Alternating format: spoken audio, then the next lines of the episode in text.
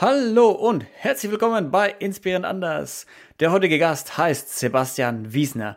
Als DJ hat er es irgendwie geschafft, noch nie in seinem Leben auch nur irgendeine Droge oder bewusstseinsverändernde Substanz zu sich zu nehmen. Also kein Schluck Alkohol, keine Zigaretten, kein Kaffee, keine andere Droge. Wahnsinnig inspiriert, wahnsinnig beeindruckend auch, wie er das geschafft hat. Hört rein, wie er das macht, wie er damit auch umgeht, welche Hürden er dabei nehmen muss. Und wir reden auch ganz viel über Generationen, ja, über Drogen, welche Situationen wir gerade so in der Politik haben und sein Leben als Grafikdesigner, als DJ, das ihn schon in die entferntesten Winkel und Millionärsclubs in Moskau gebracht hat. Freut euch auf diese Episode. Vergesst nicht, ein paar Sterne dazulassen, zu subscriben. Schaut auf inspirierenanders.com vorbei, abonniert den Newsletter und geht auf Patreon, wenn ihr ganz geil drauf seid. Und jetzt viel Spaß mit der Folge.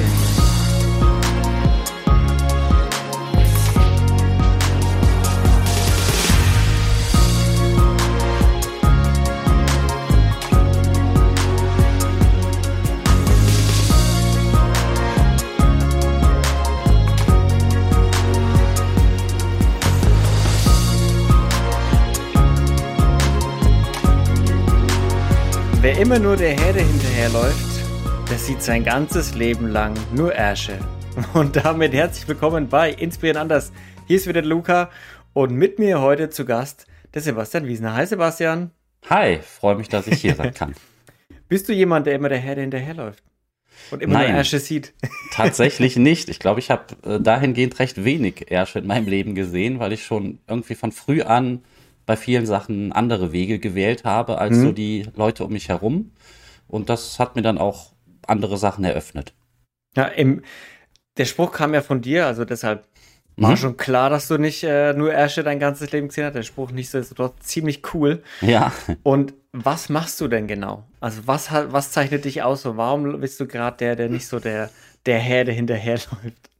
Mm, das hat in meiner Jugend, glaube ich, angefangen. So ähm, als, als alle angefangen haben, in meinem Umkreis äh, Metal zu hören, Pearl Jam, Metallica und so, meine mhm. ganze Klasse war eher so auf diesem Metal-Pfad, sag ich mal, und ich war halt so der kleine Raver, der halt Techno gehört hat. So fing das irgendwie mal an. und das war halt Anfang der 90er, das heißt, da war Techno tatsächlich noch eine ziemlich neue Bewegung.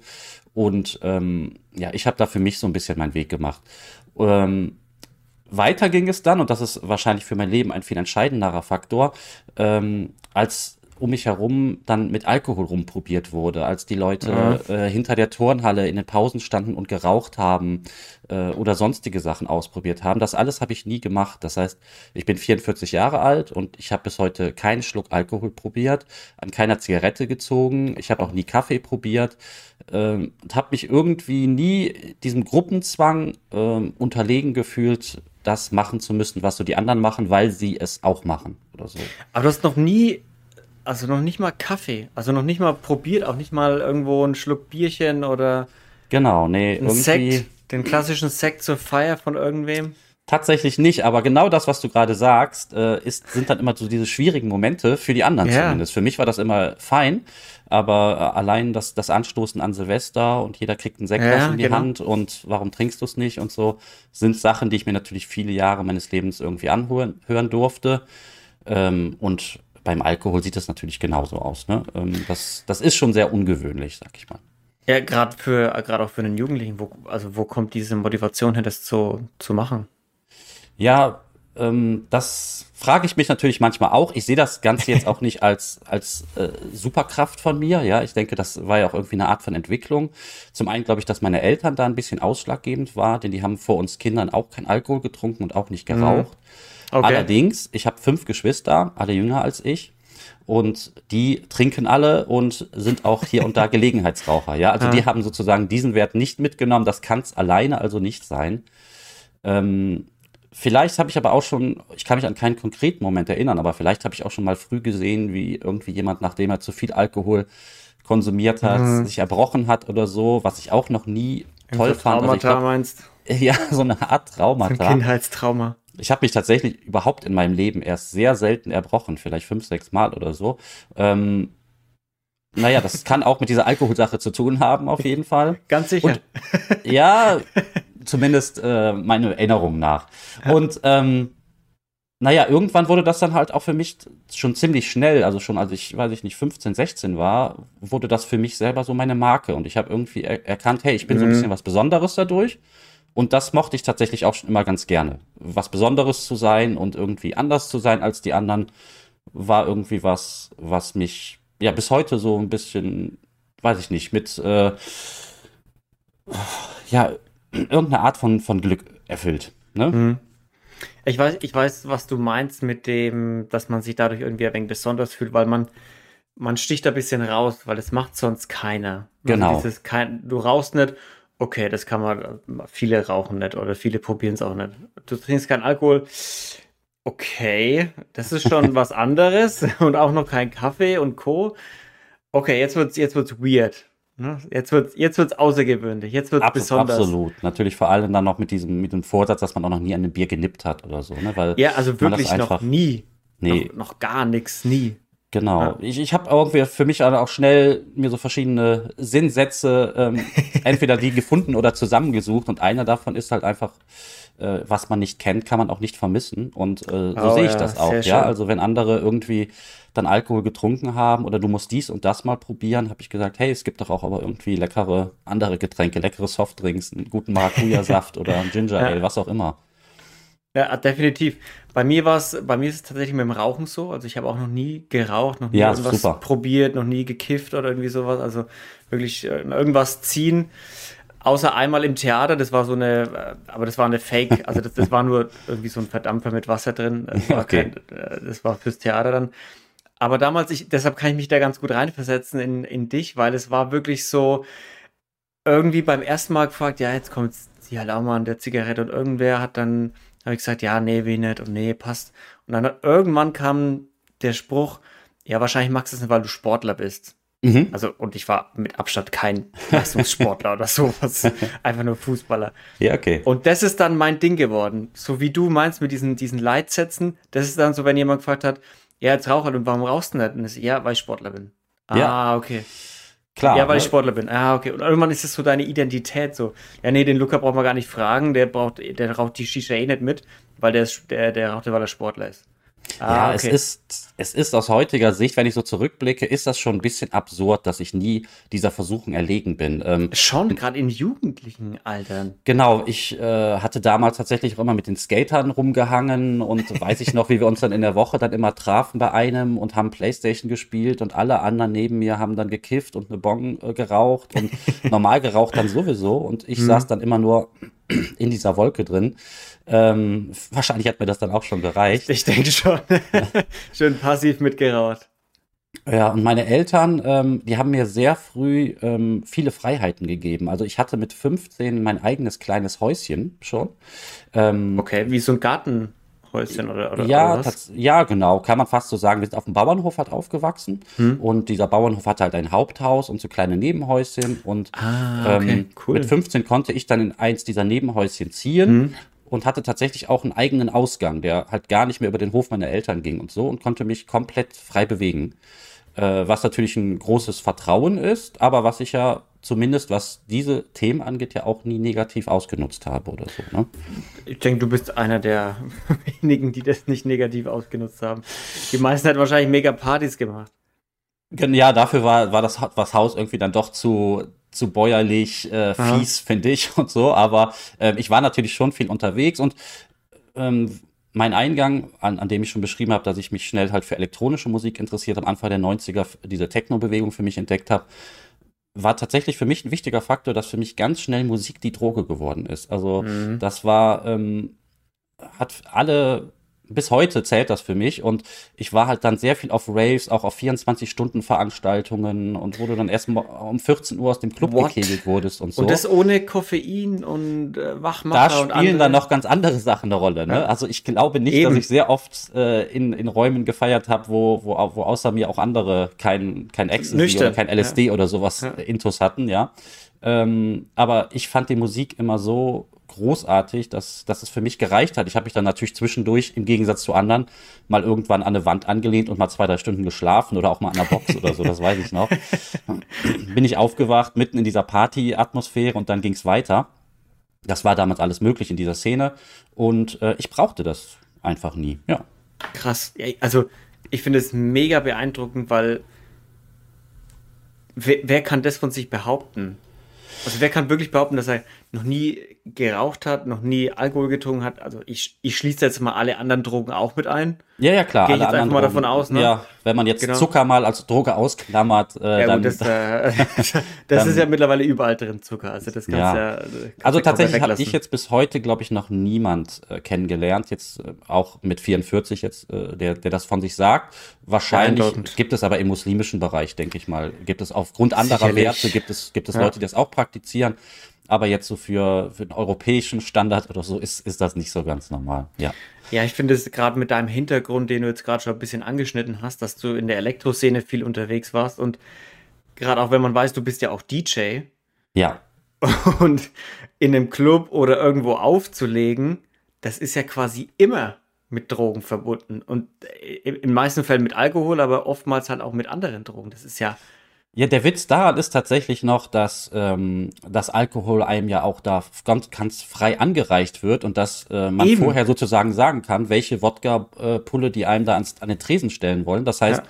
die, die Veranstalter, das ist einer der wenigen Berufe wahrscheinlich, wo es wo es gewünscht oder geduldet ist, dass der, dass der DJ auch ein bisschen mittrinkt. Ne? Ja, total. Ja, und ähm, das hat mich natürlich auch zu vielen ungewöhnlichen Momenten irgendwie geführt, weil ich ich äh, leg halt auf, ich glaube mit 14 oder 15 habe ich mein, nee, mit 15 habe ich mein erstes Rave gemacht, glaube ich, äh, in diesem, in diesem Bauerndorf. Da hat mein Vater dann noch einen Vertrag unterschrieben. Ähm, in so eine große Halle hatten wir da angemietet und haben da so ein Rave veranstaltet. Mhm. Und genau, das ist halt über 25 Jahre her. Und ähm, seitdem war ich halt als DJ tatsächlich viel unterwegs, also auch äh, ja. weltweit und bin ich auch immer noch. Also nicht weltweit, aber ich bin immer noch unterwegs als DJ. Ich mache diesen Job also noch und bin aber auch halt immer der, der Nüchterne, der da oben steht und den Überblick behält. Ja, das hat auch seine ja. Vorteile. Hast du dich jemals gefragt, klar, du hast es vorhin, hast du schon gemeint, dass man nicht vermissen kann, was man noch nie gespürt hat. Mhm. Aber manchmal hat man ja so eine, so, so, so ein selbstreflektierender Moment, wo man vielleicht auch irgendeine Doku schaut oder irgendwas, wo jemand berichtet davon, gerade jetzt, wo diese Drogenszene äh, immer gängiger wird, auch in Deutschland, ne? Gras wird legalisiert und mhm. äh, Ayahuasca-Zeremonien und Co. Und das ist ja alles bewusstseinserweitern und auf einmal ist es ja gar nicht mehr, Drogen haben ja gar nicht mehr so diesen schlechten, super schlechten Ruf, gerade die Drogen, die jetzt nicht Alkohol sind.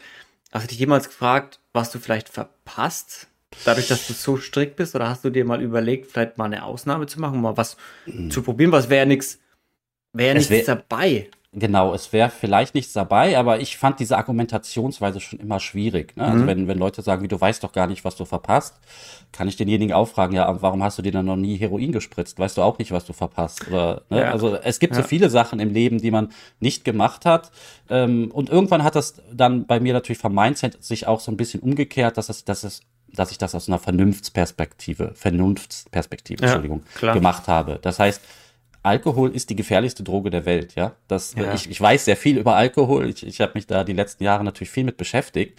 Und dass Alkohol, ähm, wie du ja gerade gesagt hast, äh, legalisiert ist, als normal angesehen wird, als die Gesellschaftsdroge, jetzt zum Beispiel im Gegensatz zu Cannabis, ähm, das ist einfach kurios. Ne? Das hat sehr viel mit, mit, mit Tradition einfach nur zu tun, mit dem, was schon immer da war. Historisch Und, so gewachsen, würde man sagen. Ja, es ist historisch so gewachsen. Und äh, Woody Allen hat mal einen Satz gesagt, den ich dahingehend auch sehr mag, ähm, in einem seiner Filme, Harry Außer sich heißt der, ähm, da sagte er den Satz, Tradition ist die Illusion der Permanenz. Ja, also was was sagt, äh, nur weil es schon immer so war, ähm, wird es dann irgendwann zur Tradition oder nur weil mhm. gewisse Anzahl von Leuten das eine, eine gewisse Zeit gemacht haben. Mhm. Und das finde ich halt auch irgendwie sehr schwierig. Und in dem Zuge natürlich dann auch ähm, diese diese aktuellen Diskussion, dass jetzt Marihuana zum Beispiel legalisiert wird, anstatt mal drüber nachzudenken, Alkohol vielleicht runterzufahren, ne? was gesellschaftlich ja. riesengroße Auswirkungen hätte, sollte es denn funktionieren, ja, weil weil es wirklich so ist, dass, ähm, dass ein Großzahl aller Todesfälle halt ähm, auf Alkohol zurückgeht. Ne? Ja, also, viel. Äh, Jeder fünfte Ja. Verkehrsunfall hat mit Alkohol zu tun. Jede dritte Gewalttat äh, ist das Alkohol im Spiel, ge Spiel gewesen und so weiter und so fort. Ne? Drei Millionen Tote jedes Jahr weltweit an Alkohol Ja. etc. Aber das ist halt die akzeptierte Gesellschaftsdroge und das, das stört mich halt dann auch bei der Sache so sehr, dass ich sage, nein, ich muss es jetzt nicht probieren. Auch wenn Ja. man natürlich nicht direkt für mich so drastische Auswirkungen hätte, klar. Ja, und es geht ja auch so weit, dass wenn du irgendwie Scheiße baust und Unfall oder sowas hast, dass Alkohol ja wirklich mindernder Umstand sein kann. Genau, also, dass ja das wirklich auch noch, ist ja noch in Schutz genommen wirst, wenn du Ja. sagst, ja, okay, ich habe jetzt jemanden äh, aus Versehen umgefahren, aber ich war ja betrunken. Also Genau, nüchtern hätte ich also- das ja nie gemacht, so, ja, aber das ist ja, ist ja kein, also meiner Meinung nach kein mildernder Umstand, weil du wusstest genau, dass du äh, dich betrinkst und dass du Ja, ja, Auto das- fahren sollst. Das macht vielleicht sogar noch schlimmer, ne? dass man dann Ja. einfach seine Selbstkontrolle ähm, aufgibt äh, und die etwas anderem überlässt, diese Kontrolle. Genau, und das hat ja. mich nämlich auch schon sehr früh gestört. Ich hab, hatte dann irgendwann für mich selber gesagt, nein, ich möchte eigentlich immer die Kontrolle über mein Leben haben und ich möchte nicht in Momente kommen, wo ich mir am nächsten Tag äh, die Frage stelle, was ist eigentlich gestern passiert oder warum habe ich gestern das gemacht, warum habe ich irgendein Mädel an, an Po gep- gefasst, obwohl ich vom Typ her gar Mhm. nicht so bin. Was auch immer daraus resultiert, das fand ich schon früh recht erschreckend. Ja, also definitiv, es gibt äh, hunderte, tausende Beispiele von, von, von Leuten, die mit Alkohol wirklich nicht gut umgehen können und die dann Scheiße bauen. Aber es gibt ja genug auch, die einfach einen soliden Rausch irgendwo haben, sei es mit Alkohol, sei es mit Cannabis, die keinem wehtun, die einfach daheim hocken und lachen, wo du Auf dir am nächsten Fall. Tag, wo du am nächsten Tag aufwachst und dir denkst, wow, es war ein richtig lustiger Abend, ähm, aber brauche ich jetzt auch nicht jeden Abend. Also das gibt ja auch diesen, diesen, diesen sinnvollen, und nicht sinnvollen, aber diesen verantwortungsvollen Konsum einfach, ne? dass man sagt, Absolut. hey, alles in seinem Maße. Ja. Na, und wenn ich äh, heute zum Fußball ein Bierchen trinken will, dann werde ich nicht rausgehen und danach irgendwen zusammenschlagen zum Beispiel. Ne? Also alles, Klar, alles in Mann. seinem Maße. Und, aber ich kann auch verstehen, dass wenn man das noch nie gemacht hat, dass, dass man da auch einfach nicht auf dem Trip will. Aber glaubst du, glaubst du, weil du hast dich ja viel damit beschäftigt, glaubst du, dass eine Gesellschaft auch so eine Gesellschaftsdroge braucht in irgendeiner Art und Weise?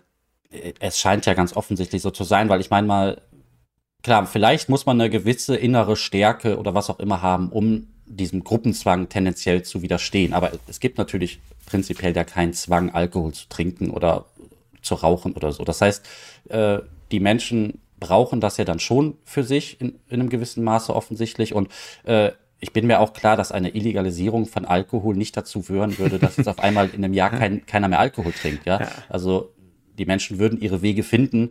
Es wurde ja auch schon mal versucht, ne, es gab ja diese Zeit der Prohibition und Ich wollte ähm, gerade sagen, die Prohibition hat auch nicht so gut funktioniert. hat nicht funktioniert, genau. Dann gab es halt überall Schwarzbrennereien und die Leute haben da irgendwie einen Weg gefunden.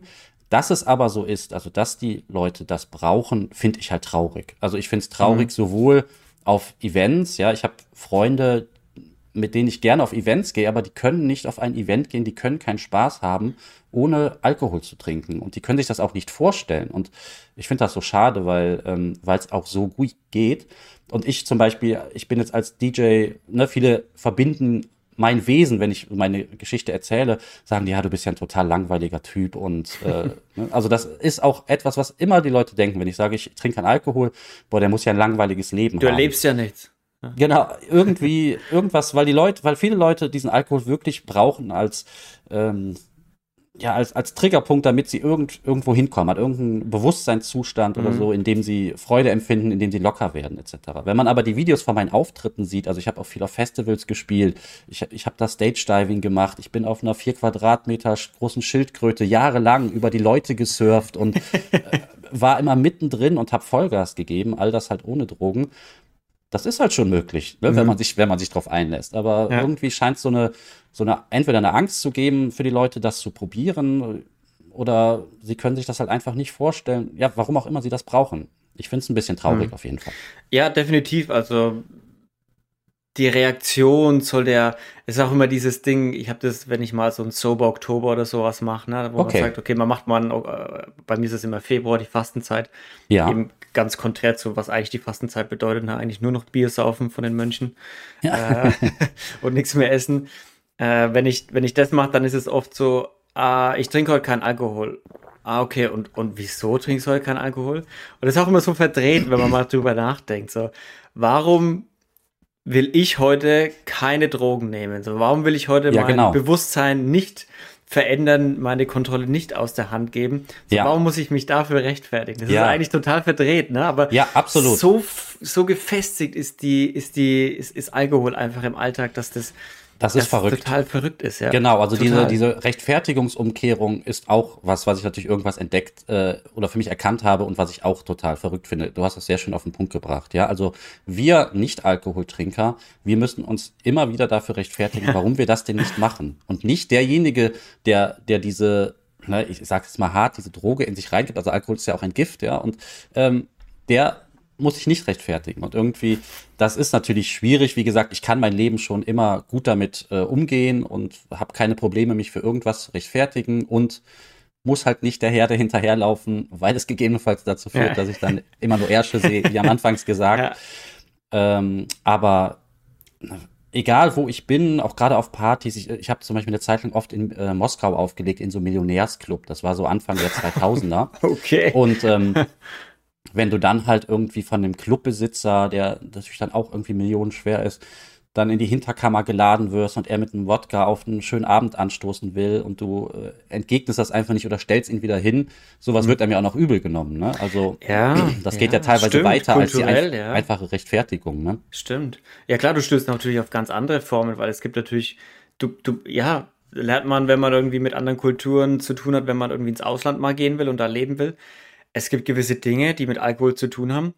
Das gebührt sich einfach nicht, das abzulehnen zum Beispiel. Ja, genau. Das musst du machen, wird dir, wird dir gesagt. Ja. Aber Auf solche Äh. Sachen stoße ich. Ne? Gleichzeitig ähm, bin ich halt dann als DJ meistens ja dann irgendwie oben auf einer Kanzel oder sowas, habe ich dann halt immer den Überblick und äh, sehe dann vielleicht auch als erstes, wenn irgendwie sich unten eine Schlägerei anbahnt, kann dann mal Security rufen etc. Ja.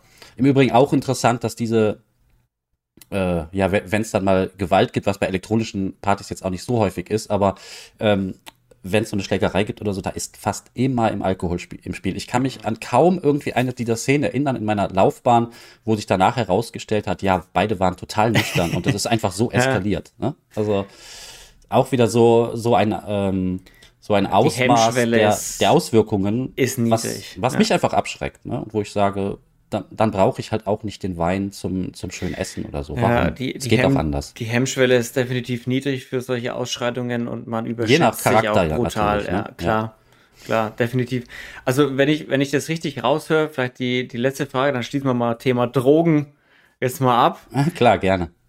Es geht dir jetzt nicht ähm, um die Substanz, dass du dir irgendwie die Substanz reinfährst, weil theoretisch gibt es ja auch andere Möglichkeiten, sich in einen bewusstseinserweiternden Zustand zu versetzen, so holotropes Atmen zum Beispiel. Ne? Dass du deinen Körper mit so viel Sauerstoff flutest, dass irgendwann das Hirn ausschaltet und du irgendwie so einen high-artigen Zustand erreichst. Also es geht dir, das wäre auch nichts für dich, wo du sagen würdest, dann würde ich halt mal das probieren, damit ich mal irgendwie high werde.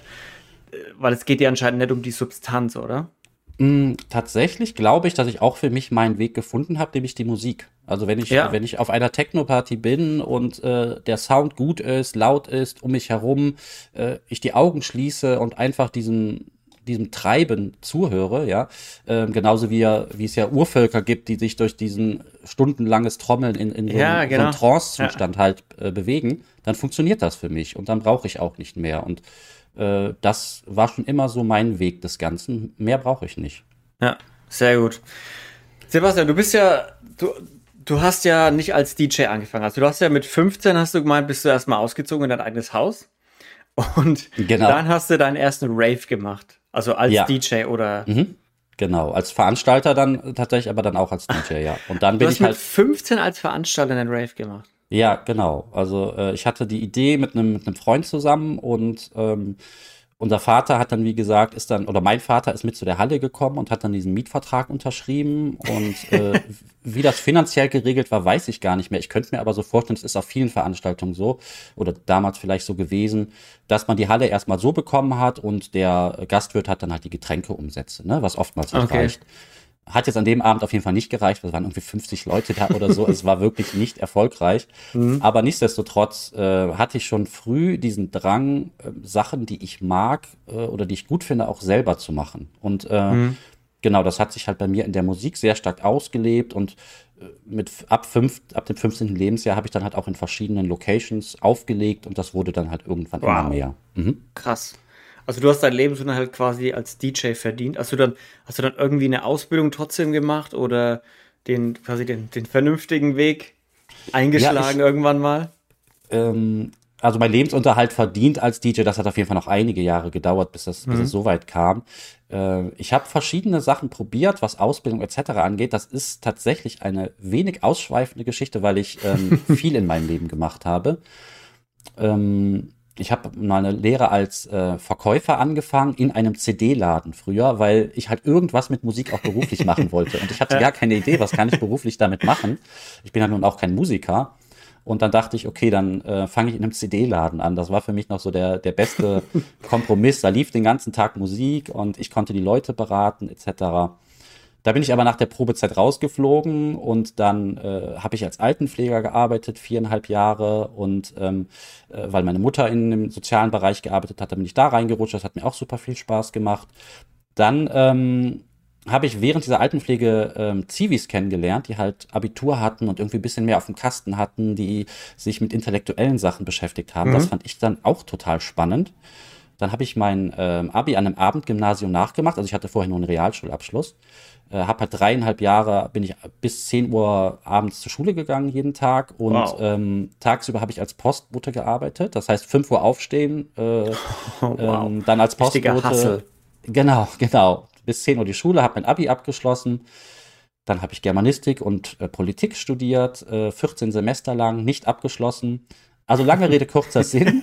ähm, ich habe einiges angefangen, nichts abgeschlossen. Ich habe keine aus, äh, abgeschlossene Lehre, keine abgeschlossene Berufsausbildung und habe aber dann doch meinen Weg gemacht, weil, und da kommen wir wieder ein bisschen zum Anfang, dass ich schon immer so mein eigenes Ding gemacht habe, weil ich mir autodidaktisch viele Sachen beigebracht habe. Mhm. Und diese DJ und äh, Produzentensache habe ich mir beigebracht. Also ich produziere halt auch Musik. Ich habe halt früher Schallplatten produziert. Ja. Und dann, äh, Anfang der 2000er, irgendwann wurden das dann CDs und MP3s.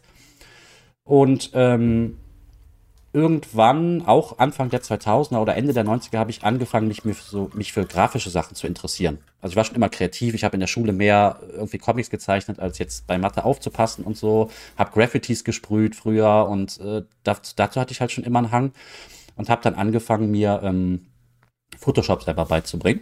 Ah, cool und habe mein Studium tatsächlich deswegen nicht abgeschlossen, weil ich in der Zeit schon in verschiedenen Agenturen gearbeitet habe und da ähm, als Grafiker äh, mir mein Nebenverdienst ähm, irgendwie zusammengeholt habe und dann die Chance hatte, selber eine Agentur zu eröffnen und habe dann halt ähm, während meines Studiums meine erste Werbeagentur gegründet und ähm, wie alt warst ja, du da? Arbeit, hm, also das muss so vor 16, 17 Jahren gewesen sein. Okay, so Ende das heißt, der 20er, war, Mitte 20. Ja, genau. Ich war jetzt gar ja. nicht mehr so jung. Ähm, aber naja, du hast ja auch viel gemacht bis dahin. Also. Ja, klar, viel gemacht, viel ausprobiert und am, am Ende sind so all diese Sachen, die ich dann gelernt habe oder so, die waren dann für mein Leben, so wie ich es jetzt führe, gar nicht mehr ausschlaggebend, weil die Sachen, die ich jetzt beruflich mache, sind die, die ich mir beigebracht habe selber. Und das mhm. ist halt zum einen halt dieses, dieses Grafikerwesen. Also ich habe halt die Werbeagentur, die ich damals hatte, habe ich mit einem Geschäftspartner ähm, äh, eröffnet und habe ihm nach acht Jahren meine Firmenanteile verkauft, weil wir unterschiedliche ähm, Visionen hatten, was jetzt die, die Weiterführung der Firma angeht. Und arbeite jetzt wiederum seit acht oder neun Jahren sogar inzwischen dann vom Homeoffice aus als Grafikdesigner, was mich wesentlich glücklicher macht und was mhm. für mich der perfekte das perfekte Arbeitsumfeld ist. Ja, und bin halt einfach äh, Grafikdesigner hauptberuflich jetzt seit 16, 17 Jahren. Ja, und nebenher machst du noch DJ äh, so ab und zu oder läuft langsam? Genau, nebenher mache ich noch diese DJ-Sachen. Ähm, ich hatte halt meine, so ein paar Jahre, die halt wirklich extrem waren. Da war ich äh, viel in der Welt unterwegs, bis Bangkok ging das und weiß ich nicht, wow. äh, verschiedene, verschiedene Länder und Städte und ähm, wurde dann irgendwann, hatte ich dann die Chance auf, auf Festivals, auf diesen Holy Festivals zu spielen. Ja, wo man die, ja. die, die Farbe in die Luft genau, schmeißt, oder? Genau, das war noch so in den ersten Jahren oder im ersten Jahr vielleicht sogar, in dem nach Deutschland kam, wurde ich halt fester Bestandteil eines, eines Festival-Teams und die haben halt unglaublich viele dieser, dieser Dinger, Dinger gemacht. Also ich mhm. weiß, ich habe vielleicht im Jahr teilweise auf 60 Holy Festivals oder so gespielt, die wow. natürlich alle im, im Sommer sich so konzentriert haben. Ja. Das war dann hauptsächlich in Deutschland und in der Schweiz, aber auch in Italien. Und ähm, naja, das ist natürlich das Schöne an meinem Berufsbild. Also kurz gesagt bin ich ja selbstständig mit dem, was ich mache. Ja. Dass ich halt auch meine Arbeit äh, und meine verschiedenen Arbeitsumfelder immer so ein bisschen ähm, gegeneinander ähm, oder nicht gegeneinander ist falsch, sondern eher mit, miteinander äh, ausspielen konnte. Ne? Das heißt, mhm. in der Zeit, in der ich mehr aufgelegt habe, habe ich halt weniger Grafikjobs gemacht und wenn ich halt mehr Grafikjobs mache, lege mhm. ich weniger auf. Ähm, ja, da ist aber meine wilde Sturm- und Drangphase ist tatsächlich vorbei, was diese Festivals etc. angeht. Da mache ich nicht mehr so viel.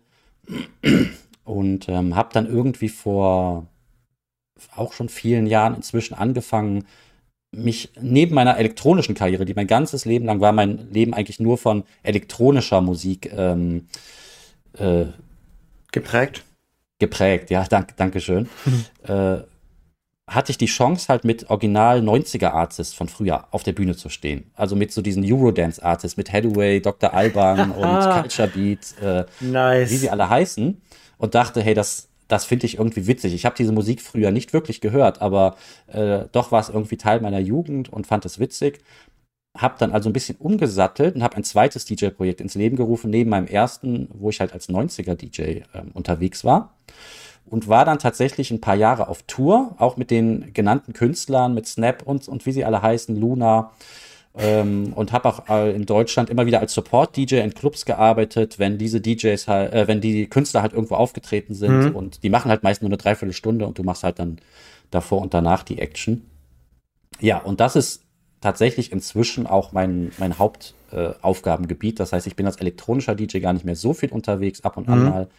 Aber hauptsächlich arbeite ich als 90er-Party, habe seit einigen Jahren hier eine 90er-Party, eine monatliche in Aachen und äh, bin halt immer mal wieder dahingehend unterwegs. Ja, das hat sich dann nochmal ein bisschen gewandelt.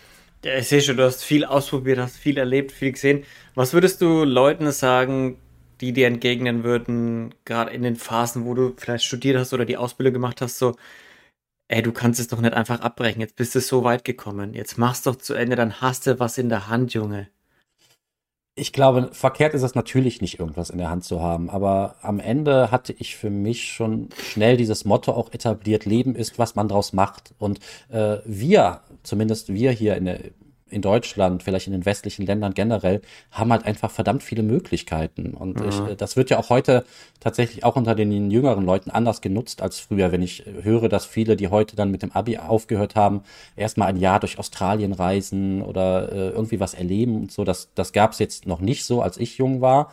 Aber ich glaube, die, die Menschen verstehen schon oder viele, dass, äh, dass man im Grunde genommen selber dafür verantwortlich ist, was man aus sich macht. Und das sehe ich auch für mein Leben so. Also ich glaube nicht, dass ich tatsächlich dass Dinge, die ich mache, dass die jetzt einem besonders tollen Talent oder so geschuldet sind, sondern ich habe mich einfach in die Sachen reingekniet, die mich interessiert haben. Ich habe die lange verfolgt und irgendwann wurde ich dann so gut, dass ich damit Geld verdienen konnte. Und das hat sich dann immer weiter ausgeweitet.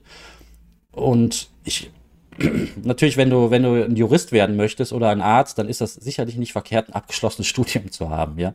Aber jetzt auf, auf meinen äh, Berufszweigen, die alle eher so im Kreativsektor ähm, unterwegs sind, die, äh, für die ist das absolut nicht ausschlaggebend. Und ähm, als ich jetzt diese Agentur hatte mit dem Geschäftspartner, wir hatten auch Angestellte und Praktikanten und so, da habe ich bei den Bewerbungen nie drauf geschaut, was hat er für Abschlüsse, was hat er für Noten, sondern halt immer nur auf die Arbeiten. Also nicht, was hat jemand anders dir auf den Zettel geschrieben, sondern was kannst du selber mit diesen Zetteln machen. Das finde ich das Wichtige. Ja, und das kann man bei diesen kreativen Berufen natürlich sehr gut ähm, so handeln. Bei anderen äh, Berufszweigen ist das, ist das sicherlich schwieriger. Ne? Da wird das dann Klar. nicht so angesehen. Klar, ich meine, wie du hast es ja schon gesagt, wenn du irgendwie Arzt werden willst, wäre es gut, du hast eine Ausbildung und ein Studium und hast schon mal an jemanden rumgedoktert äh, unter Aufsicht, also dass man dich da Absolut. mit dem Skalpell einfach auf Patienten loslässt, ne? Und dieser Job ist natürlich auch gesellschaftlich viel wertvoller als jetzt meiner und äh, demnach ähm, habe ich da auch Hochachtung äh, vor und möchte mich jetzt nicht als Autodidakt, als jemand herstellen, der irgendwie etwas besser macht oder, oder toller geschafft hat als andere. Ähm, für mich ist das einfach ein Lebensweg, der, der mich sehr erfüllt. Ja, und ich finde es wichtig, dass du das sagst, weil es ist, es ist jetzt nicht besser oder schlechter als, als was andere machen, es ist einfach anders. Es ist Genau. einfach anders, was du gemacht Ja, hast und vor allem Inspirierend anders. In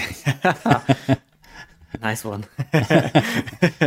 es ist anders im Sinne von, du bist anders an die Dinge rangegangen und hast auch so ein bisschen diesen Zeitgeist gut erwischt, glaube ich, weil das, das war nicht wirklich, also du hast es ja schon angesprochen, früher, du hast arbeiten müssen. So, sobald du irgendwie laufen und was schwer tragen konntest, war es wichtig, dass du arbeitest und dass Ja. du hilfst und der Familie und Co. Ich neulich erst mit meiner Freundin und ihrer Mutter irgendwie das Thema mit, wer, wer früher, und früher ist jetzt 50 Jahre her, worüber wir gesprochen hatten, wer früher irgendwie den Hof geerbt hat, das war der erste Sohn, der geboren wurde. Ja. So, was? Das ist 50 Jahre her, das ist quasi nichts. Es 50 ist ja. Jahre ist nichts.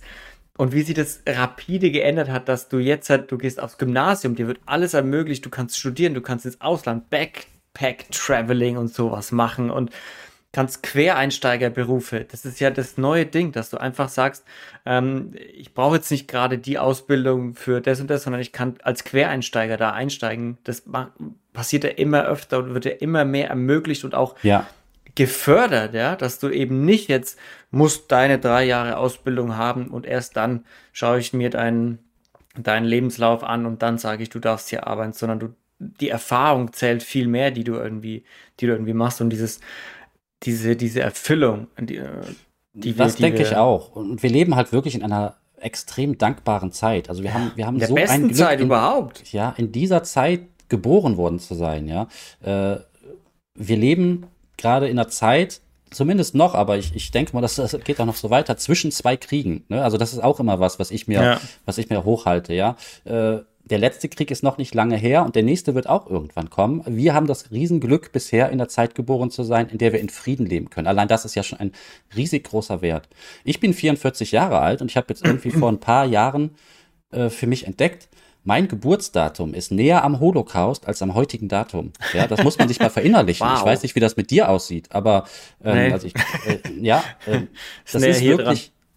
Okay, noch, ja, aber das wird sich verschieben. Irgendwann wird es nicht mehr so sein. Und dann siehst du, was für ein, was für ein Fingerschnipp nur ganz andere Zeiten äh, her sind und äh, in, in der ganz andere Sachen geherrscht haben. Und Ja, ich habe ich hab das immer, wenn ich mit meiner meine Oma und ihre Schwester, die sind jetzt 87 und 90 ja, Und, wenn ich, und die erzählen halt auch sehr gern von früher. Mhm. Also manchmal muss man es ja auch ein bisschen an der Nase äh, rausziehen. Austragen. Genau. Aber dann erzählen sie schon immer sehr gern. Und wenn ich mir denke, so, okay, die sind, die sind, also die Traude, ihre Schwester ist äh, 35 geboren worden, glaube ich. Nee, Mhm. zwei, Wahnsinn, 32, 32 geboren, klar, 90, 32 geboren worden. Wo du Wahnsinn. denkst ja, die war halt in dem Krieg, war die halt einfach schon ein kleines Mädchen. Die kannst Ja. du mit sieben oder acht, da kannst du dich gut daran erinnern. Dann, äh, als der Krieg vorbei war, war sie Anfang der Pubertät. Natürlich weiß sie das alles. Wie Nürnberg in Trümmern lag und wie sie äh, irgendwelche Leute, die Sender gehört haben, die man nicht hören darf, versteckt haben bei sich, damit sie äh, die, die, die SS nicht findet und Co. Wo du denkst, warte mal, das ist so weit weg, aber Ja, das ist unglaublich. Eigentlich, eigentlich Ja. ist es nicht weit weg. Genau, weil man es selber nicht erlebt Ja. hat, denkt man irgendwie, es wäre weit weg und der Mensch vergisst ja auch sehr schnell und Ja, äh, ne, ich meine, Ist es ja ist auch- gut, ist dass ja auch- wir. Es Es ist ja eine gut. Anlage, genau, Ja. die uns gegeben wurde, ja, die uns ja, Ja. au- aus Evolutionsgründen gegeben wurde, dass wir, dass eine Frau nach der Geburt, die vielleicht sehr schmerzhaft war, über acht Stunden ging, äh, sich kurz danach vielleicht schon wieder vorstellen kann, nach einem halben Jahr, ein Jahr auch eigentlich noch ein Kind äh, wäre. Ja, toll. genau. Oder dass man beim Zahnarzt war und hatte eine total, äh, totale Horrorbehandlung, aber äh, irgendwie dann auch wieder sagt, ja, es muss halt sein und beim nächsten Ja. Mal mache ich es wieder oder, oder was auch immer. Das heißt, diese, diese Anlage, dass, dass wir Schmerz oder dass wir schlimme Sachen vergessen, äh, ist uns ja von der Evolution so ein bisschen in die Wiege gelegt und was sehr Positives. Aber es darf natürlich nie so weit kommen, dass man, dass man dadurch dann seine, seine Werte verschiebt, weil man, ja, jetzt so Sachen wie den Zweiten Weltkrieg oder sowas, weil das in Vergessenheit gerät. Ne? Und diese Generation deiner, deiner Oma, die halt den tatsächlich noch miterlebt hat, die davon erzählen kann, die ist halt so unglaublich wichtig äh, Ja. für die, für die Und die- weiteren Generationen. Und lange wird es die nicht mehr geben. Also Eben. machen wir uns nichts vor. Das, Ja, ja, klar. Jetzt haben wir bald äh, in, in, in, in 15 Jahren oder was, haben wir dann, oder 15 bis 20 Jahren, haben wir 100-jähriges Jubiläum, also Anführungsstrichen Jubiläum Ja. vom Kriegsanfang. So viele Zeitzeugen wird es dann nicht mehr geben. Nee, natürlich nicht. Deswegen muss das Gedenken halt äh, anders hochgehalten werden und ich sage immer, dass wir in Deutschland auch ein bisschen das Glück unserer äh, Geschichte haben, weil ähm, vieles, was wir halt in den, seit dem Krieg ähm, erreicht haben oder den Status, den, den wir uns aufbauen konnten, der hat natürlich damit zu tun, dass wir, dass wir so nah dran an diesen Gräueltaten, an dem Schrecken waren, dass wir noch immer davon lernen und äh, deswegen die Demokratiefreiheit, die Meinungsfreiheit, Medienfreiheit ja. etc. so hochhalten, dass wir diese Werte so, äh, so hoch ansetzen, dass, ähm, dass wir davon profitieren können, was mal passiert ist. Das heißt, wir sind noch in einem Status, in dem wir aus der Geschichte gelernt haben und daraus ja. lernen und daraus äh, unseren, äh, unser, unser Leben und unsere Lebensgrundbedingungen irgendwie aufstellen können. Ne? Und ja, ja umso, ich hoffe einfach mal, dass das so weitergeht. Äh, ja, äh, also hoffe ich auch, aber man sieht ja schon irgendwo, dass es ein bisschen bröckelt, finde ich. Gerade auch, weil es uns allen so gut geht, vergisst man oftmals schnell, woher es kommt und wer das aufgebaut hat und wem man das vielleicht verdankt und verfällt dann irgendwie in alte Muster. Wenn wir jetzt sehen, wie viel AfD bei manchen Wahlen bekommen, denkst du dir auch so, ja, Leute, ey, haben wir nichts gelernt? Also, ja, klar. Äh, das, wo du denkst, come on.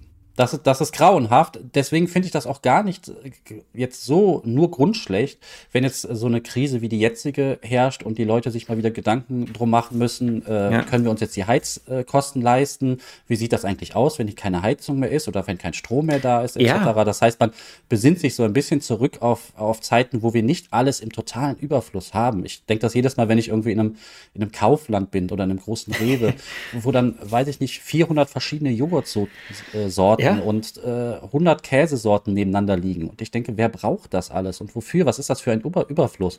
Ist natürlich großartig, dass wir diese Wahlmöglichkeiten haben, aber ähm, man sollte halt nie vergessen, dass dass es halt auch mal, ja, dass es halt ganz anders laufen kann und man sich auch damit kann jederzeit muss. weg sein. Es kann jederzeit, äh, von heute auf morgen kann es weg sein und man sollte das wirklich zu schätzen wissen. Aber es ist natürlich auch nicht im Naturell, das immer zu schätzen zu wissen, dass ich heute 400, aufs 400 Joghurtsorten auswählen kann, das ist natürlich auch menschlich. Das klar. ist ganz klar. Für mich Hängt aber auch immer ein bisschen mit der, mit der Sozialisation ab, glaube ich. Und ich bin klar. zum Beispiel, meine Eltern hatten zwar einen Bauernhof, aber sie waren recht ärmlich und äh, wir hatten oftmals nicht viel und wir hatten auch mal nicht zu essen im Haus oder so. Also diese Situation gab, wir hatten auch zum Beispiel keine Heizkörper hm. irgendwie in den Räumen, sondern äh, dann wurde uns dann im Winter mal irgendwie so ein, so ein Elektroding mal da reingestellt oder sowas. Aber äh, ich bin tatsächlich jetzt so aufgewachsen, dass ich diese andere Seite auch ein bisschen kennengelernt habe und weiß, hey, das funktioniert auch. Das ist alles alles nicht der Weltuntergang. Und ja. gerade wenn man sich natürlich anguckt, wie wir leben und wie so viele andere Menschen auf der Welt leben müssen, müsste man halt einfach wertschätzen, was wir haben und, und was wir machen dürfen. Und um zurück zum Anfang zu kommen, natürlich dann erst recht auch, dass wir uns aussuchen dürfen, in welchem Beruf wir glücklich werden. Ja, ja in welchem Beruf wir glücklich werden, dass wir in diesem Land überhaupt geboren wurden, ist ja genau. absolute Lotterie. Ja, absolute ja. Lotterie. Und für mich war das so ein äh, augenöffnendes Erlebnis, als ich in Brasilien gelebt habe für okay. eineinhalb Jahre. Und das ist halt mhm. halt wirklich, da siehst du die Armut jeden Tag. Wenn du ja. hier auf die Straße gehst, da siehst du mal einen Obdachlosen, hier mal ein paar Punker, aber da siehst du Armut in, in Millionenfach. Jeden Tag vor deiner Haustür in Favelas ja. organisiert. Äh, du hast jede Woche irgendwelche Stromausfälle. Also jede Woche hockst du wieder da und hast, machst deine Kerzen an und denkst dir, okay, ja, lesen wir mal wieder ein bisschen, ne? Oder ja. hoffentlich habe ich meine Akkus aufgeladen, dass ich die runtergeladenen Serien anschauen kann. Und das ist halt sowas, das, das erdet dich auf brutale, auf, auf brutale Art und Weise. Mhm. Und das ist wirklich was, was ich glaube, durch den ganzen Komfort, den wir haben, der uns ein bisschen, bisschen verloren geht. Deshalb bin ich auch ein Riesenfan von sich, ja, manchmal so ein bisschen schwieriger zu machen. Also ja. manchmal so ein bisschen, ja, Diskomfort in sein, in sein Leben zu bringen. Bei mir ist es, also ich habe ganz, mir ist es ganz einfach, ich habe angefangen kalt zu duschen. Okay. Das ist, das ist, das ist brutal, wirklich, wenn du das durchziehst. Absolut. Es ist gar kein Typ für. Ein absolutes, absolut scheiße. Danach ist es geil, wenn du rausgehst und denkst, boah, ich brauche keinen Kaffee mehr heute. Du bist einfach wach. Aber es, und, es ist, und es kostet brutale Überwindung jeden Tag wieder. Aber es, es, es, es challenge dich halt. Und es hält dich davon ab, so in diese, in diese, ja, Comfort Trap irgendwie zu gehen, ne? Finde ich. Also auf jeden Fall, um nochmal aufs Kaffeethema zurückzukommen, den brauchst du auch sonst nicht. Ja? Das, das ist wirklich Hier, Einbildung. Also man braucht tatsächlich weder die, weder die kalte Dusche noch den Kaffee, um aufzustehen. Meine Frau ist auch Kaffee-Junkie, äh, trinkt, kann ohne Kaffee nicht in den Tag, Tag starten. Das ist mhm. aber alles nur eine Gewöhnungssache. Ne? Also wenn man es halt nicht kennt, nicht gemacht hat, kann man auch die Augen aufschlagen. Das kann man sich kann natürlich. auch ein gutes Leben haben. So. Und also, es gibt genug Podcasts. Ich habe neulich erst wieder einen Podcast gehört über Kaffeekonsum, wann, wie, wo, was es alles mit deinem Körper macht und Co. Okay, siehst du, kenn ich mich gar nicht so aus. Über 90 Prozent aller Erwachsenen und Heranwachsenden trinken Kaffee. Okay, über das ist 90 Prozent. Mhm. Und deshalb ist es, witziger Funfact, weil der ist eher so Forscher, Wissenschaftler und geht dann Ja. immer in die Richtung mit Studien auswerten und was macht's. Und der sagt immer, das Problem, was jeder hat, der irgendeine Studie oder eine Forschungs, äh, ja, Forschungsstudie über, über Kaffeekonsum macht, du findest niemanden als Kontrollgruppe. Mhm, okay. Du findest Witzig. niemanden oder viel zu wenig Leute, Ja. die keinen Kaffee trinken. Ja. Ich meine, 90 Prozent aller Erwachsenen. Das wusste ich auch nicht. Tatsächlich, also ich habe mich mit äh, Alkohol beschäftigt, mit Nikotin Ja. natürlich auch, aber Kaffee habe ich auch immer so ein bisschen außen vor gelassen, äh, weil das ja jetzt auch, da kannst du mir mehr zu sagen als ich, aber Ja. das, das sehe ich jetzt nicht so als Droge Ja. oder als schlimm oder Ist, so. also Kaffee ist auch nicht, ist ja, ist ja auch äh, nicht abhängig machend oder sowas, jetzt nicht per se. Du kannst dich dran gewöhnen, Ja, ähm, wie, wie bei allen. Und es gibt sicherlich auch welche, die davon abhängig werden, wie auch Leute von Nasenspray abhängig werden oder was auch immer.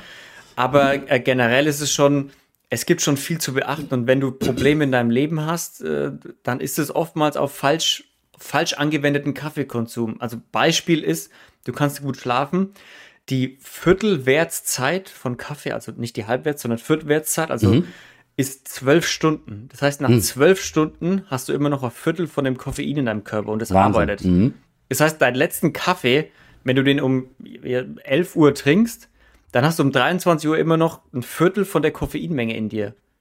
Das ist doch Wahnsinn. Das ist doch Wahnsinn. Ich meine, offensichtlich gewöhnt sich ja auch daran der Körper und kann dann irgendwann einschlafen. Äh, also wenn jetzt alle Kaffeetrinker, die jetzt nachmittags auch mal einen Kaffee trinken, durchweg schlaflos wären, würden sie wahrscheinlich das auch äh, nicht machen. Ja, genau. Das, das heißt nicht, dass du schlaflos bist, aber das heißt, dass du dieses, diesen REM-Schlaf, dieses Rapid Eye Movement, diesen, wo du richtig träumst und Co., der ist einfach unterbrochen. Also den Mhm. Ja, hast okay. Mhm. du nicht so intensiv und du bist auch am nächsten Tag nicht so erholt, wie wenn du keinen Kaffee in dir hättest, zum Beispiel. Das sind so goldene Hinweise, die ich alle meiner Frau nachher mal auftischen werde.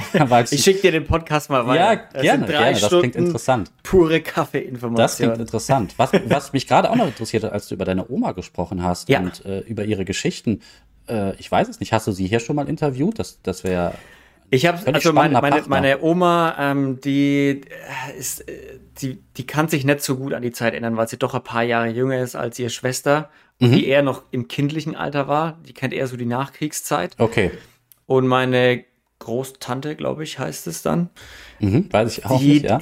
die, die erzählt sehr gern, aber die, ich habe sie schon ein paar Mal gefragt, aber sie zieht Okay. sich ein bisschen. Ja, ja, ja, verstehe ich auch. Aber ich, ich, äh, ich drück schon immer mal wieder hin. Weil ich es auch Ja, super wichtig finde, weil die hat, wenn ich da bei der bin und, und ihr irgendwie die, die Waschmaschine repariere oder die Vorhänge aufhänge oder, oder einen Kasten, äh, kleinen Kasten Bier hochtrag im fünften Stock, weil die wohnt im fünften Stock ohne Aufzug. Äh, deshalb ist die, Wahnsinn. glaube ich, auch immer noch so fit. Ja, Ähm, die, die erzählt einfach, hat immer noch die Zeitungsartikel von früher, von den Nürnberger Prozessen. Ich meine, wir waren live Wahnsinn. vor Ort. Sie hat die Mhm. ganze irgendwie eine, irgendeine Bekannte von ihr war als Putzfrau in, im Nürnberger Gericht und hat diese ganzen Akten dann mitgenommen, die sie rum, rum, rumliegen haben lassen, weil es war ja Chaos. Es war ja nichts organisiert. So, die Franzosen waren da, die Engländer waren da, die Amis waren da, der Russe war da, war ja nichts organisiert. Und dann war das vorbei, es war abgeschlossen und dann wurden ein paar Leute aufgehängt und dann lagen da irgendwie noch 10.000 Kisten mit Ordnern und Akten rum und irgendwer musste die dann mitnehmen, dann war es halt die Putzfrau. Und die, es liegt alles unglaublich. Das, irgendwo. das ist wirklich relevante Geschichten. Ne? Also ich hoffe, du kannst sie vielleicht doch noch mal eines Ja. Tages dazu bekommen, dass diese Geschichten halt, wie wir schon gesagt haben, auch aufgezeichnet sind, nicht in Vergessenheit geraten und ähm, äh, dass die Ja, ich hoffe auch. Sachen äh, zu ich erzählen hoffe auch, und dass ich sie erlebt. irgendwann äh, dazu, dazu bekomme. Weil das ist wirklich Ja, das, unglaublich. Da läuft dir, da kriegst du wirklich Gänsehaut, wenn sie dann irgendwie Absolut, erzählt. ja. ja, und dann waren wir da im, in, unserem Dorf und wir wussten, okay, die Schüsse kommen immer näher und Mhm. äh, die Amis kommen aus anderen Dörfern, ne, die sind schon rüberkommen und dann hat sich der Bürgermeister mit einem weißen Bettlagen oben auf den Berg gestellt, um zu signalisieren, wir wollen äh, nicht kämpfen, äh, wir wollen, äh, wir wollen hier, wir verstecken auch keinen. Und dann ist der Ami gekommen und hat Leute da gelassen und Wahnsinn. ver verrückt als Kind das zu erleben, dass dann einfach Leute mit Waffen durch, durch jedes Haus gehen, alle Türen auftreten, schauen, ob sie irgendwer. Unglaublich. Ich meine, wir bekommen ja. das durch die Ukraine natürlich gerade wieder so ja. nah wie, wie lange nicht mit ähm, und werden dafür auch wieder so ein bisschen sensibilisiert. Und es wäre natürlich schön, wenn diese äh, Sensibilität und auch die Empathie bei allen ankommen würde. Ne? Es ist, ja. ja. faktisch leider nicht so und äh, das hat mich halt schon immer so unglaublich wütend gemacht auf, auf AfDler, auf Querdenker, auf Montagsdemonstranten etc. Diese unfassbare Undankbarkeit, um nochmal dahin zurückzukommen. Ja, sie sind in Deutschland geboren worden, sie wurden zwischen zwei Kriegen geboren, sie haben Dach über dem Kopf, sie haben was zu futtern im Schrank. Ähm, worüber soll man sich beschweren? Merkel muss weg und äh, alles abschaffen und neues Staatssystem und so. Das ist doch alles totaler Blödsinn, ja. ja? Wenn man, wenn man sieht, wie es anderen geht, was da abgeht, man muss doch irgendwie als vernünftiger Mensch so viel Empathie haben, dass man sich in andere Menschen reinversetzen kann, in andere Lebensumstände äh, oder Wirklichkeiten, um, um schätzen zu lernen, was man denn selber hat. Also das ja. ja. dafür habe ich kein Verständnis. Ne? Ja, wenig. Also leider, leider, das war, was wir vorhin auch schon besprochen haben, dass man die, dass diese Dankbarkeit einfach fehlt und dass diese Generation langsam, langsam halt weggeht. Und ich erinnere mich da auch immer an den, als die Diskussion wegen dem neuen Aufenthaltsrechten äh, runtersenken, die Jahre und Co. und wer darf da bleiben, dass man es ein wenig leichter macht, Fachkräfte anzulocken und Co. Und ja. das, als dann CDU Friedrich Merz irgendwie dagegen stänkert und sagt, naja, wir wollen doch hier nicht den deutschen Pass verramschen und Aufenthaltsgenehmigungen ja. verschenken. Und irgendwer hat ihn dann bei irgendeiner Diskussion im, im Bundestag hat er ihn gefragt, Herr Merz, was haben Sie eigentlich für Ihren Aufenthaltsrecht in Deutschland ja. getan? Also was, ja. haben, was, was war das, was Sie gemacht haben und was ist das, was alle anderen machen müssen? Ja, es ist Fand eine ich eine schöne, Frage. provokante Frage, weil es ja, wirklich absolut. den Punkt, den Nagel auf den Kopf trifft. So, genau. Wir hatten einfach Glück. Es war einfach nur Glück, ja. ja. Und klar, da sollte nicht jeder einfach hier irgendwie einreisen können. Man sollte schon ein bisschen sich integrieren und die Sprache können und wir wollen ja auch keine, wir müssen natürlich verhindern, dass irgendwelche terroristischen Organisationen sich hier niederlassen und Tür und Tor öffnen, öffnen aber alles mit Sinn und Verstand und nicht mit äh, unüberwindbaren Hürden. Ja, absolut. Das ist natürlich ein komplexes Thema, wie du gerade schon gesagt Total. hast. Total. Ne, da kann man nicht einfach sagen, gut, wir lassen jetzt hier jeden rein. Ähm, aber nichtsdestotrotz, ähm, ja, hast, hast du alles, was du gesagt hast, da haben wir ja offensichtlich eine sehr ähnliche Meinung. Also ähm, wie kann man es sich anmaßen, nur weil man Glück hatte, dass man in, einem, in, in so einem Land geboren wurde, ja. irgendwie anderen Leuten, die nicht das Glück hatten, in einem, in einem freien, demokratischen oder äh, Land mit Sozialleistungen etc. geboren worden zu sein, denen irgendwie ja das nicht zu gönnen, was wir haben. Ne? Also ja, naja. Sebastian, harter Cut. Mhm. Wen würdest ja, du, wen, wen würdest du gerne hier mal hinsetzen? Ähm, sag mir das bitte nochmal. Wen würdest du gern hier mal ins, hinter das Mikrofon setzen, wenn du jemanden einladen könntest, den du irgendwie kennengelernt hast, den du auch irgendwie inspirierend findest, wo du sagst, hey, den Typ oder das Mädel, ne, die hat auch irgendwie so eine richtig inspirierend andere Geschichte oder ist in meinem Umfeld, den möchte ich gern mal oder die möchte ich gern mal hier hier, dass die ihre Geschichte das erzählt. Das ist echt eine interessante Frage, weil ich mir da noch nie drüber Gedanken gemacht habe ähm, und mir da jetzt spontan auch nicht. Mir fällt da jetzt wirklich gerade niemand ein, blöderweise. Also, Alles gut. Wer, wer, mich so richtig inspiriert hat oder von dem ich sage, wow, äh, bei, von dem hätte ich so richtig viel lernen noch können oder, oder so. Das heißt nicht, dass ich mich äh, da besser oder, oder so halte als, als andere, aber ich habe da gerade gar niemand im Kopf, leider. Nee, alles gut. Ich kenne die Frage, ist schwierig. Frage mhm. ist schwierig, wenn man sie spontan gestellt bekommt, weil gerade jemand wie du, der viel rumgekommen ist, hat vielleicht auch einfach nicht mehr das Auge, weil du mit so vielen Leuten inspirierend, äh, inspirierenden Leuten zusammen bist, die für dich gar nicht mehr so dieses, die sind einfach normal für dich. Du gewöhnst dich dran, dass die, dass alle irgendwie was anderes machen, alle ihrem eigenen Ding folgen und du hast gar nicht mehr so dieses, dieses Auge dafür, so, oh wow, das ist ja eigentlich total inspirierend und deshalb alles gut. Aber also ich finde ja aus künstlerischer Sicht fand ich immer die äh, Künstler am interessantesten, die sozusagen ihr ganzes Leben oder ihr ganzes Werk unter unter ein Muster stellen. Ja, also mhm. also es gibt halt jetzt weiß ich nicht bei DJs, Produzenten, Musikern etc. gibt es halt welche, sag ich mir jetzt wie David Guetta, die sozusagen immer das machen, was gerade modern ist oder was morgen modern sein könnte und sich immer drehen und äh, Sachen releasen, die halt irgendwie gefragt sind. Aber es gibt halt auch Künstler, die halt jahrelang, 10 oder 20 Jahre, noch länger, immer den, den gleichen oder ähnlichen Sound machen. Und das mhm. pers persönlich finde ich super inspirierend, weil ich mm. überhaupt nicht so ticke. Das kann ich gar nicht. Für mich ist die Welt so breit und vielfältig und das sieht man hier auch an den Bildern äh, stimmt, hinter ja. mir. Ja, ich habe ich hab eine Fotowand hinter mir ähm, mit, mit lauter Bildern, die ich, die ich halt so mache und gemacht habe. Äh, und ich, ich will so vieles entdecken und machen und habe auch als Produzent äh, leider nie meine Linie gefunden, sondern habe mal diese Musik gemacht und mal diese und so, habe hab keinen eigenen Sound gefunden. Aber vor den Menschen habe ich tatsächlich am meisten Respekt, die sagen, trotz all dieser Möglichkeiten, die wir hier haben, über die wir gerade auch schon gesprochen haben, ähm, mache ich nur diesen, diese eine Art von Sound und die mache ich jetzt 20 Jahre lang. Das, das finde ich total faszinierend. Ja, ja, definitiv. Hast du trotzdem ein Buch, das du empfehlen kannst, das du mal gelesen hast? Auf dem Sektor bin ich tatsächlich super schlecht und das ist deswegen ein bisschen kurios, weil ich habe ich hab neuere deutsche Literaturgeschichte studiert und ich äh, habe deutsche Philologie studiert. Ich wollte ja, gerade sagen, äh, du hast so da irgendwie ein Studiumshintergrund. Ja, genau, vorhin 14, erwähnt. 14 Semester lang war ich zumindest eingeschrieben. Ähm, viele davon war ich aber auch in der Uni äh, und äh, habe Literaturgeschichte studiert, war aber nie so die richtige Leseratte, da ich tatsächlich ein Cineast bin und für mich sind Filme immer die, die Mhm. besseren Bücher. Also ich, ich liebe Filme einfach durch die ganzen Ebenen, die die einem zusätzlich zu einem Buch noch gegeben werden. Deswegen, ich wollte auch mal Regie studieren, hatte mich anfangs meiner Jahre mal da beworben, etc., bin in diese Richtung gegangen. Ähm, das heißt, ich bin totaler Cineast und ähm, bin kein Bücherexperte. Eins der Bücher, was mich am meisten äh, beeindruckt hat in, meine, in meinem Leben, aber das ist alles andere als ein Geheimtipp, ist äh, das Parfum von Patrick Süßkind. Das Ah, fand ich einfach, Ah, haben wir, habe ich dann während meiner Zeit im Abendgymnasium gelesen und das fand ich wirklich so fantastisch beschrieben und äh, das hat mich wirklich in den Sog, Sog gezogen. Aber seitdem habe ich da auch nicht mehr viel nachgeholt. Finde aber auch den Film Das Parfum von Tom Tikva, also die Verfilmung, finde ich auch großartig. Da gibt's ja auch ge gespaltene Meinungen, aber ich finde, der hat das eigentlich sehr gut umgesetzt. Vielleicht funktionieren beide Sachen auch unabhängig voneinander ganz gut. Vielleicht, ja. Sebastian, ich würde sagen, du haust jetzt noch mal raus, wo können dich die Leute finden, wenn sie dich erreichen wollen? Und dann rappe ich das Ding hier ab. Ja, sehr gerne. Danke. Also erstmal war ein, war ein super Gespräch. Vielen Dank dafür.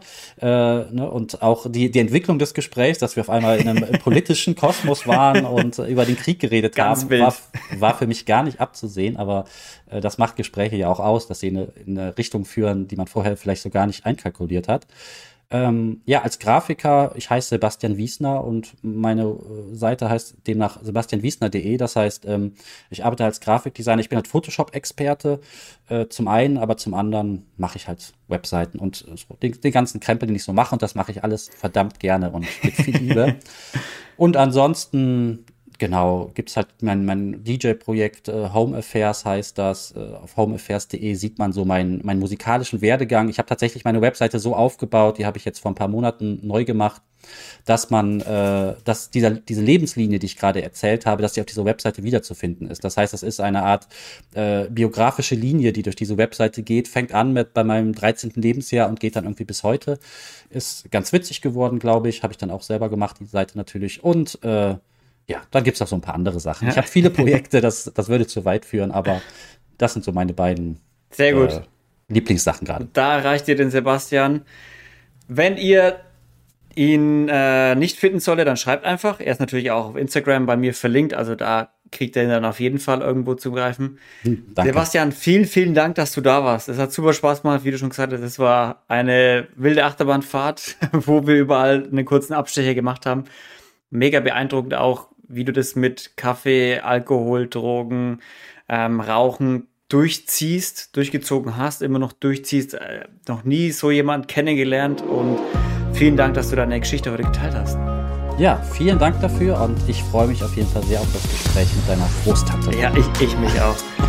Leute, vielen Dank wieder fürs Einschalten. Wenn ihr eh gerade schon auf Spotify seid, dann lasst gleich noch ein paar Sterne da, wenn es euch gefallen hat und subscribe. Und schaut auch gerne auf inspirierenanders.com vorbei. Da gibt es einen freshen Newsletter für euch. Und ihr könnt auch gerne auf Patreon ein paar Euros da lassen, wenn ihr das Ganze noch weiter unterstützen wollt. Vielen, vielen Dank wieder und wir hören uns bei der nächsten Folge nächste Woche. Bis dahin, bleibt sauber, seid lieb zueinander. Tschüssi!